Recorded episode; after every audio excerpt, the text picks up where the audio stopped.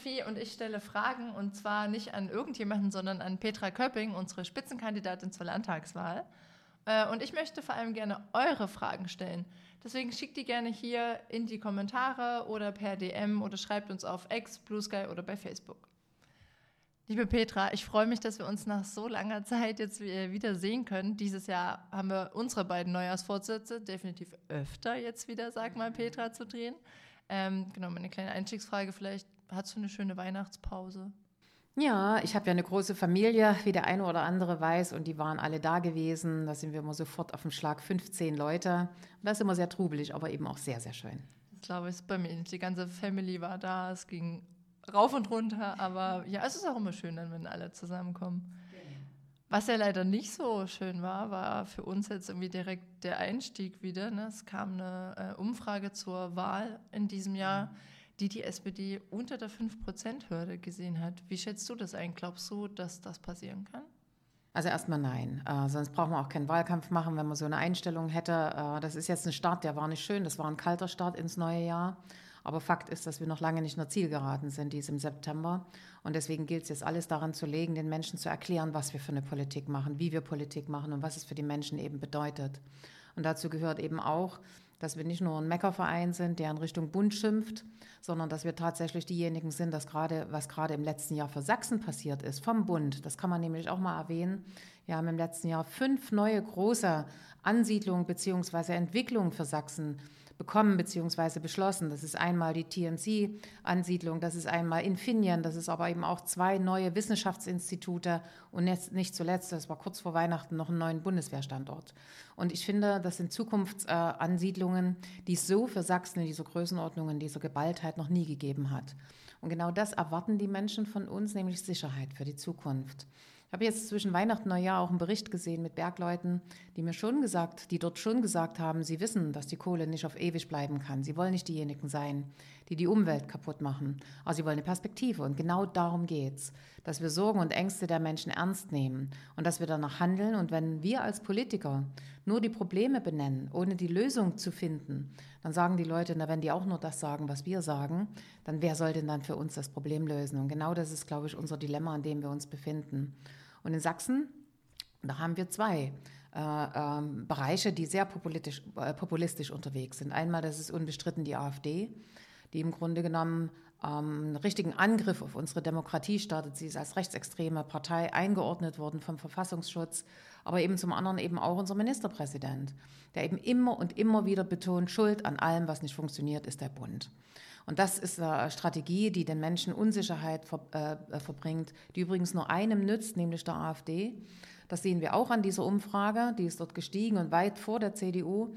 Und das kann doch nicht unser Ziel sein als Demokraten. Wir müssen, glaube ich, zusammenarbeiten. Wir müssen den Leuten zeigen, was die Lösungen sind und auch natürlich ein Stück auf unsere Erfolge verweisen dass man dort Reserven hat, dass man vieles besser machen kann. Da bin ich äh, total bei den Menschen, die mir das sagen, dass die Kommunikation nicht immer gut ist. Das ist eine Sache, die können wir verbessern. Die kostet kein Geld. Die kostet einfach nur mehr Bereitschaft zu kommunizieren. Und deswegen, das lasst mich in der Runde einfach mal sagen, lade ich alle Bundespolitiker nach Sachsen ein, um die Politik der Bundesregierung zu erklären. Und da setze ich mich gerne an ihre Seite und berichte, was das für Sachsen eben auch bedeutet. Ich glaube, dass wir viel erklären müssen, dass wir viel reden müssen. Und das ist die Aufgabe, die vor uns steht bis, zum, bis zur Wahl. Ähm, wenn du sagst, wir müssen mehr kommunizieren, würdest du dann auch sagen, dass die Politik in Bund und Land eigentlich auch besser ist als ihr Ruf, den sie gerade hat? Naja, das ist gerade der Spagat, den wir im Moment gehen. Wenn man äh, die Bilanzen sich anschaut, einer Bundesregierung in zwei Jahren, das sagen inzwischen auch alle, die sich mit dem Thema wirklich intensiv beschäftigen, ist die Bilanz keine schlechte. Es sind viele Dinge einfach liegen geblieben in den letzten Jahren, die aufzuholen waren. Gerade bei den wichtigen Themen, die die Menschen hier umtreiben, Migration oder eben auch natürlich äh, gleiche Löhne und Gehälter für Ost und West. Bei den Renten haben wir es geschafft im Übrigen.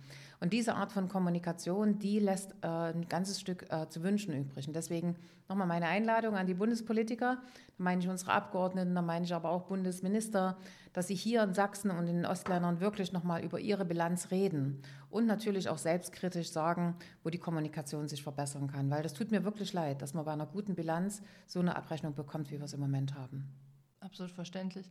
Ähm Du bist ja generell jemand, der viel mit Menschen in der ganzen Bundesrepublik über den Osten redet und auch immer wieder sagt, der Bund, der muss mehr auf den Osten schauen. was konkret meinst du damit? Also ticken wir hier einfach so anders oder wo kommt das her? Na, die Menschen in Ostdeutschland, das trifft nicht nur für Sachsen zu, sondern für ganz Ostdeutschland, die sind einfach sehr, sehr äh, sensibel, wenn es um Fragen von Veränderung geht. Die haben alle schon große Veränderungen hinter sich gebracht. Mein Satz, den ich immer wieder sage an der Stelle, ist einfach, wenn Sie Menschen im Westen fragen, was hat denn die Wiedervereinigung für Veränderungen für Sie gebracht, dann sagen Ihnen die Menschen gar keine. Wenn Sie die Menschen in Ostdeutschland fragen, werden die sagen alles. Und das ist so der große Unterschied äh, in der Wahrnehmung von Veränderungen, dass es eben auch für viele, viele Menschen in Ostdeutschland, die eine gute Qualifikation hatten. Also in Ostdeutschland hatten fast alle Menschen einen Facharbeiter oder eine, ein, ein, Studium absolviert, dass sie dann in den Berufen nicht arbeiten konnten, meist unter ihrer Qualifikation gearbeitet haben, oft zu Löhne und Gehältern, die eben ihnen heute eine geringe Rente bescheren. Das muss man ja alles auch sehen, dass das ein Leben lang eine Wirkung hat. Und deswegen sind die Menschen in Ostdeutschland sehr empfindlich, wenn man über Veränderungen redet die sie auf jeden Fall wollen, wenn ich an Klimaschutz denke oder ähnliches. Da können Sie fragen, 80 Prozent der Menschen sagen, ja, ich brauch, wir brauchen Klimaschutz. Wir müssen die Umwelt schützen. Aber sie wollen es eben so geschützt haben, dass sie es mitmachen können, dass sie wissen, wie es für sie geht, dass sie das schaffen können. Und diesen Zusammenhang herzustellen, das ist eine Frage der Kommunikation. Das Ziel verfolgen sie mit, aber über das Wie, dass es eben auch sozialverträglich sein muss, dass jemand, der sich vielleicht vor 15 Jahren hart abgespart eine Heizung eingebaut hat, eine Gasheizung und heute feststellt, nee, jetzt brauche ich eine andere Heizung. Das muss ich dem Menschen erklären. Was kriegt er dafür für Unterstützung? Wie viel Zeit hat er dafür? Das ist so ein Beispiel, wo die Kommunikation eben auch nicht gut gewesen ist. Und da sind die Menschen in Ostdeutschland sehr, sehr empfindlich. Und ich kann das ja aus meiner Biografie auch sagen, wenn man 60 äh, Jahre alt ist oder 65, ehrlich gesagt ja schon, dann hat man die Hälfte der Zeit in der DDR gelebt. Eine Veränderung, einmal sich völlig neu zu definieren, das schafft man. Ein zweites Mal schafft man das nicht. Und das empfinden die Menschen in Ostdeutschland. Und dazu kommt natürlich, dass sie eben keine Rücklagen haben. Ne? Dass alles, was jetzt an Veränderungen kommen muss, was eben auch Geld kostet oder Mehrausgaben sind, dass das von dem abgeknapst wird, was sie gerade so haben. Und es wird auch nicht vererbt im Osten. Das wächst langsam, das wissen wir auch, aber es ist eben nichts da von der Substanz. Und deswegen sind die Menschen sehr, sehr wachsam und sehr sensibel, wenn es um solche Veränderungen geht, wenn man ihnen nicht klar definiert, was für sie persönlich mit dieser Veränderung einhergeht und ob sie die schaffen können.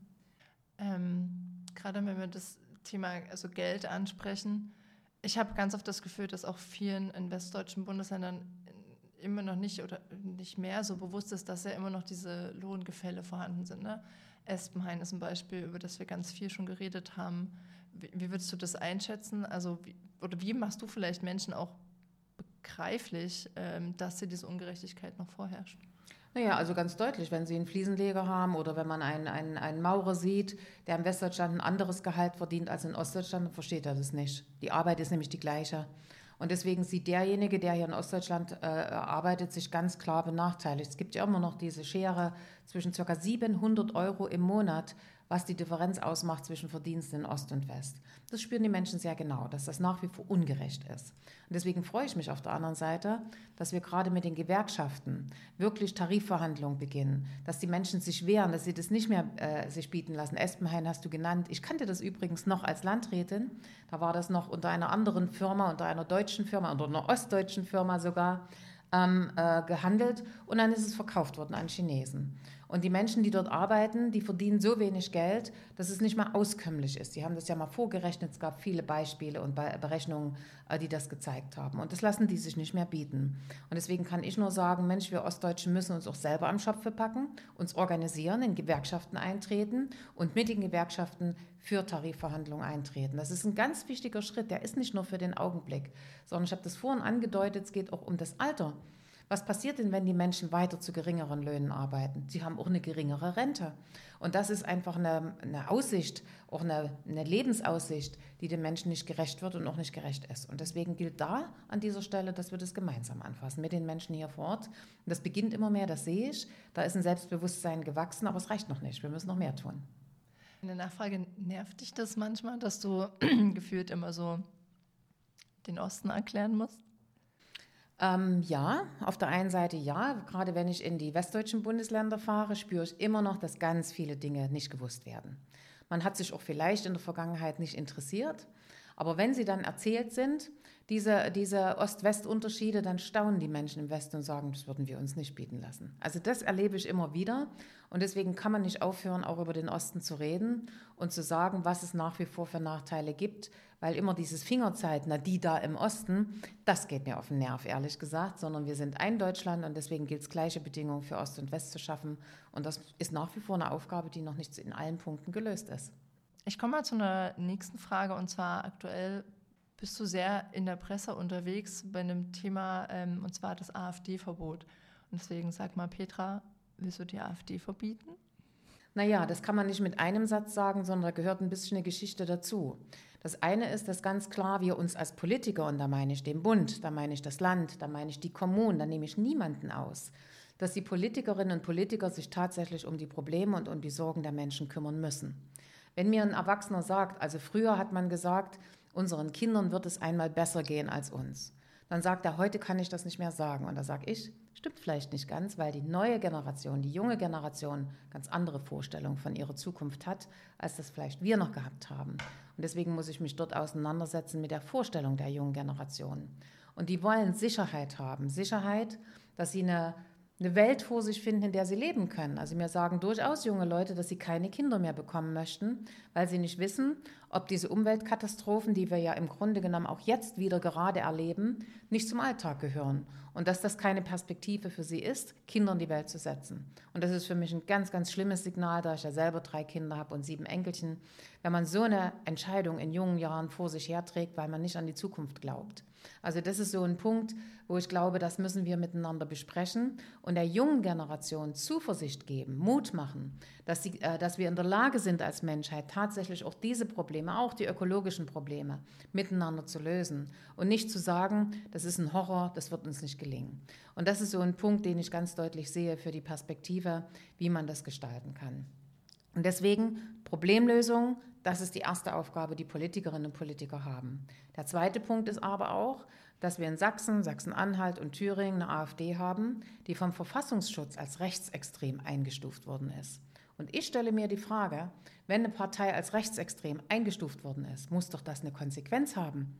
Und die sehe ich nicht. Und deswegen begegnet mir eine AfD, die dann zum Teil eben wirklich sich lächelnd hinstellt, na und, da sind wir eben rechtsextrem. Was das aber für Folgen hat, was das für Auswirkungen hat für unsere Gesellschaft, für die Menschen, das will ich mir nicht vorstellen. Und gerade wir Menschen im Osten, die wir ja eine Diktatur erlebt haben wie ich, wir können doch unmöglich zugucken, dass es eine neue Diktatur geben soll. Denn die AfD ist ein Demokratie- und Verfassungsfeind.